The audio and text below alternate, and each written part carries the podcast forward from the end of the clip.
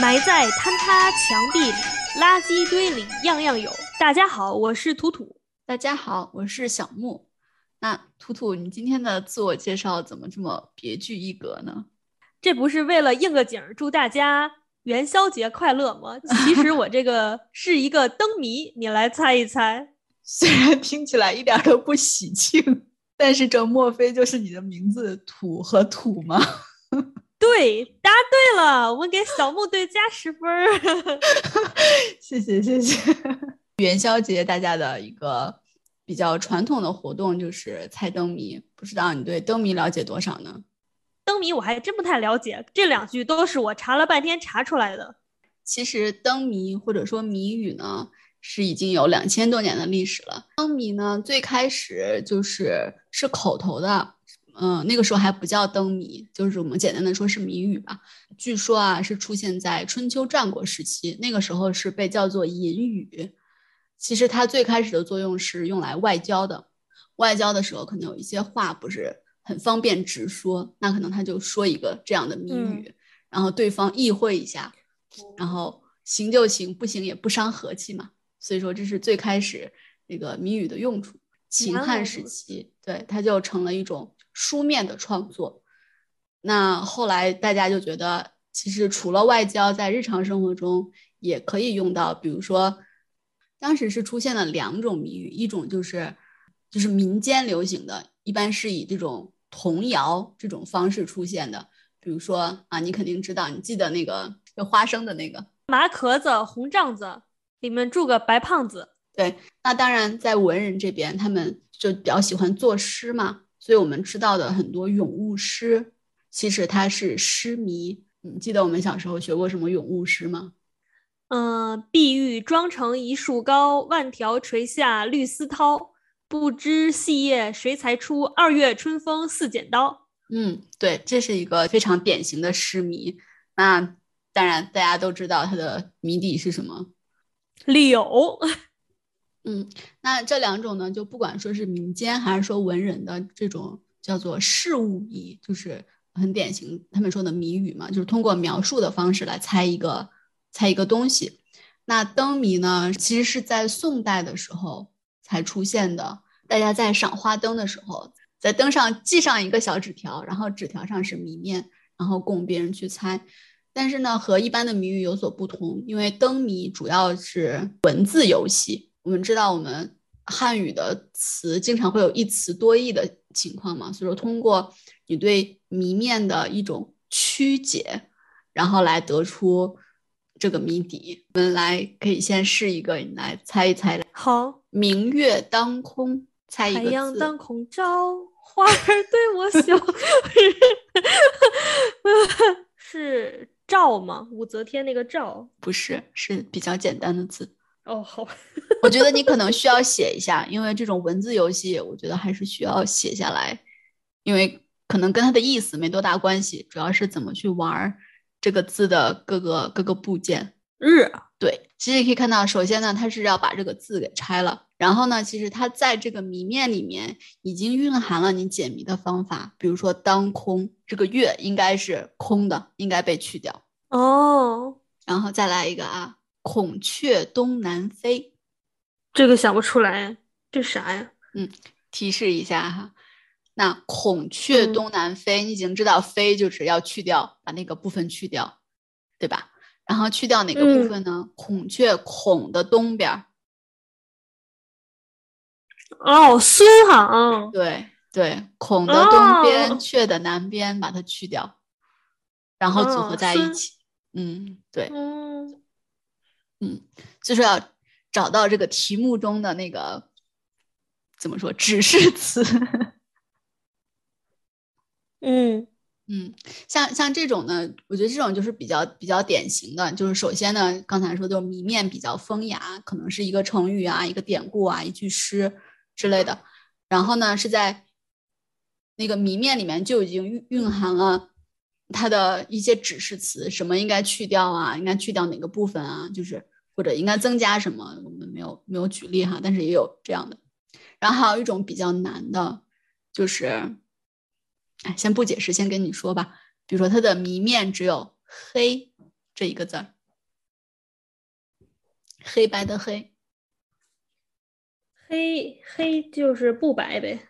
嗯，对，哎，抓到你，你就让我嘿 嘿嘿。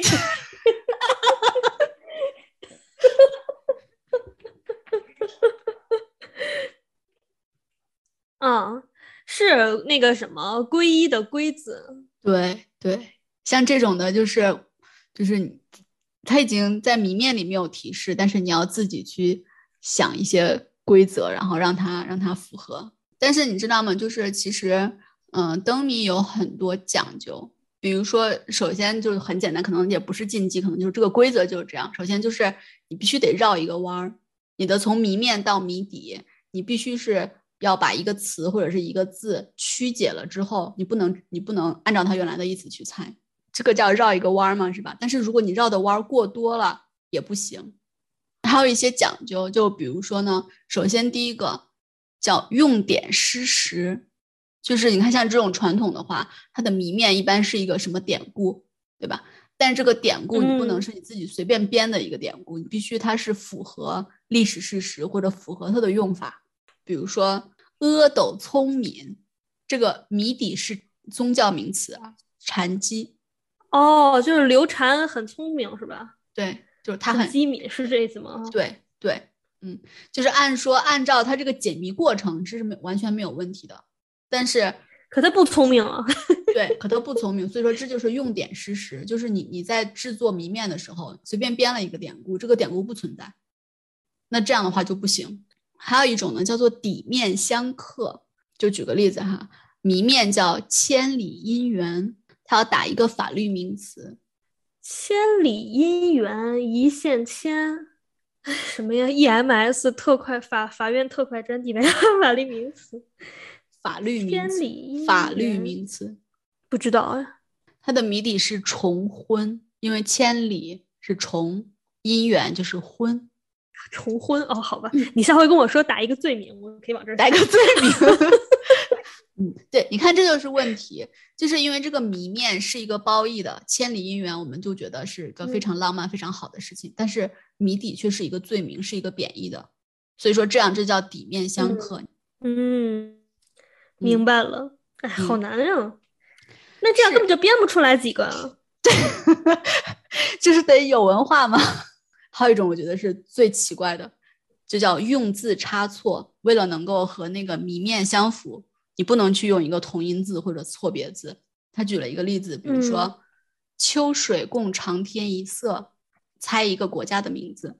它的谜底是波兰，按说意思是对的，对吧？秋水共长天一色，就是你的水波是蓝色的，跟天是一个颜色嘛。但是呢，嗯他为什么犯了一个犯了一个错误？就是说波兰的蓝不是蓝色的蓝，嗯就是说你的你的谜底用的字你不能用一个什么同音字啊。但是呢，有一个很有意思的现象，我觉得可能很多人不知道，就是其实灯谜有很多谜格啊。谜格是什么呢？谜格就是就是你自己去制定的一些规则，让这些不行变成行。比如说这个谜语里面，它是波兰是不行的，因为这个波兰的蓝不是蓝色的蓝。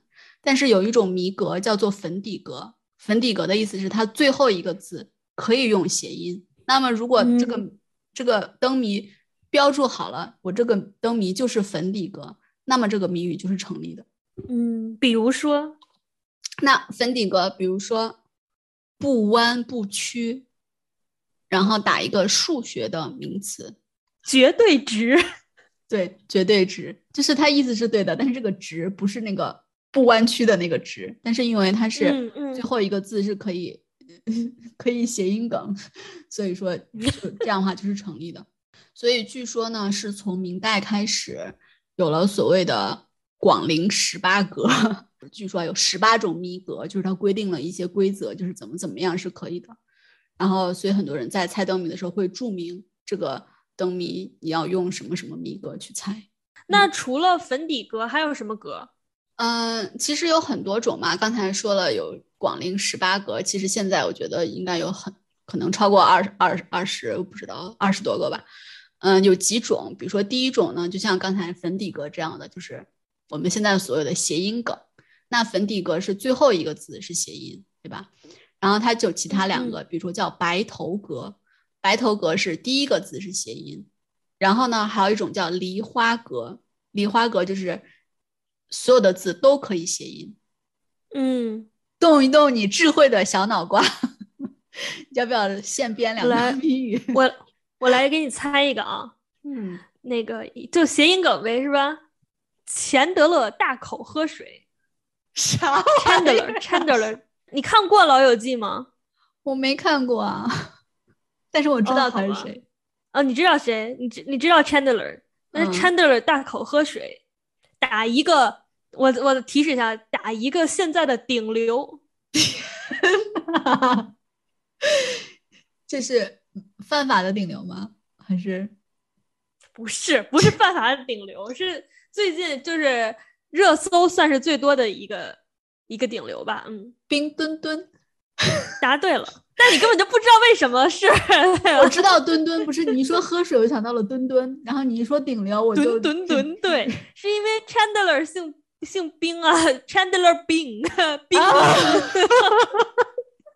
再来一个，再来一个，再来一个，先来一个按摩术，打一个啥运动？你这是冲着冬奥冬奥来的是吗？不过不是冬奥的运动啊，这个不是冬季运动。嗯，其实一年四季你想啥时候用，我觉得都可以吧这个运动。啊，我已经忘了你说的啥了。按摩术是吗？那你要提示一点点。它不是谐音梗吗？你想，按摩术这个的谜底是柔道。有道理。再来一个，再我我再来一个啊。嗯，上驾校也是打一个运动。肯定跟什么车有关？雪车，雪车，答对了！哎呀，怎么样？这个 天哪，我应该多去看点王建国。我觉得 还有，比如说有一种叫就是秋千格或者卷帘格，就是它的谜底你得倒着念，你才能跟你的谜面合上。它们两个的不同呢是秋千格是谜底是两个字的，然后卷帘格是三个字的。那秋千格，比如说今天打一个国家的名字，这个应该是日本。嗯，对，就是日本嘛。然后谜底要反过来，本日就是今天。哎，我想到一个英文，英文的今天就是 today，反过来就是 date。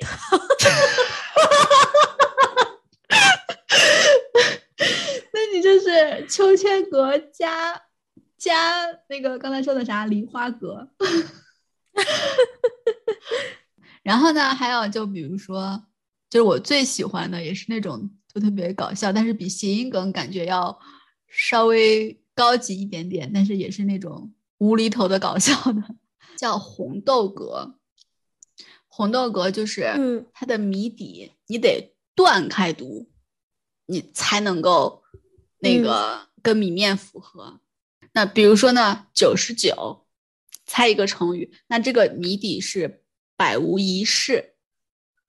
那它怎么跟谜面符合呢？就是你得把它断开读，百无一是。嗯啊，一百没有一啊。嗯，你说的对。哦，就是是这种很莫名其妙的搞笑的效果。哎，那那我想到一个，嗯。也跟冬奥会有点相关啊，嗯嗯，第一次上冰，打一个，我想想应该算什么呀？警示语吧。天呐，这个还要谐音梗是吗？小心地滑。答对了。啊，不错吧？这个不错。嗯，还有一种格呢，就是说，就是纯粹是文字游戏，就是说拆字的。比如说有一种叫碎锦格，锦就是那个很漂亮的布哈，就是把那个锦给它剪碎了。那这种格呢，就是你要把谜底拆开读。比如说众口一词打一个东西，那它的谜底是信筒，你要把信就邮箱信筒这两个字拆开，变成了人言。各个同，就是每个人的说话，每个人说的话都是一样的，众口一词。那还有一种叫离合格，又叫金钟格，它也是拆。但是这个我我其实觉得这个难度更加高一点，因为这个它的谜底必须是一个字，但是这个这个字怎么样能够嗯。符合谜面呢？就是这个字你得先合着读，就是先读这个字，然后再拆开读，然后再把这个字拆开，或者就是先拆开读，再合着读，嗯。然后组成的这个能够跟谜面相符。比如说“绝代佳人绝代佳人，这不是我吗？”，除了是你，还是个什么呢？是你，是你是你就是你，也是你啊！除了是 是你是我是大家，关心你我他。绝代佳人，应该是应该是好吧？是吧？嗯，对对，就是好，就是你要先合着读嘛，好，然后再拆开女子，就是好女子，就是绝代佳人。嗯嗯，嗯，就是这种要感觉还挺高级的。你有没有编一个什么？这个这个一呼百应，你想一呼百应是一个什么样的情景？一呼百应什么样的情景？去吃饭吗？吃。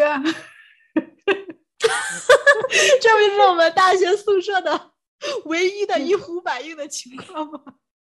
众太接近了，很接近。从对，从从人人从，嗯对，人人从。嗯哇，真的不错哎。这离合其实还挺有意思的。再来一个啊，流向巴黎。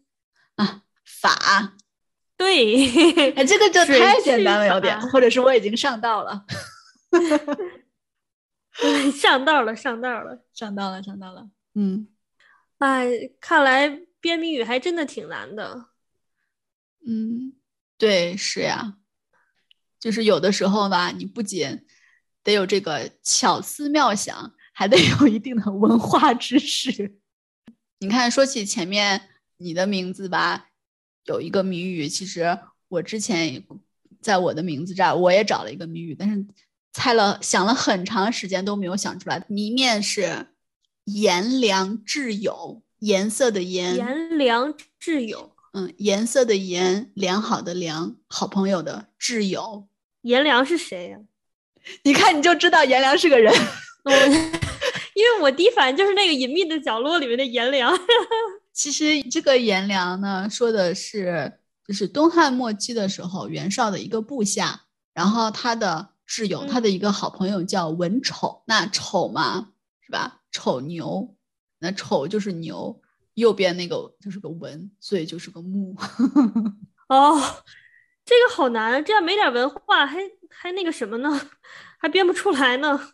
对呀、所以真的觉得猜灯谜吧，虽然我们现在就喜欢说啊，就是要灵机一动啊什么，但是我觉得它能够作为就是中国古代文人的一个消遣吧。其实你真的也是需要读很多书，知道很多东西，有一定的文化底蕴，才可以去把嗯这件事情搞得很好。好的，那就祝大家新的一年 做个有文化的人。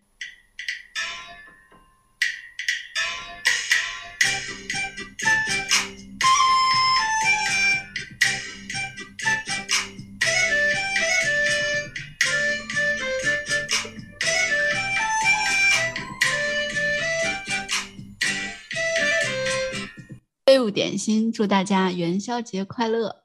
废物点心，再次倾听，咱们下周见，拜拜，拜拜。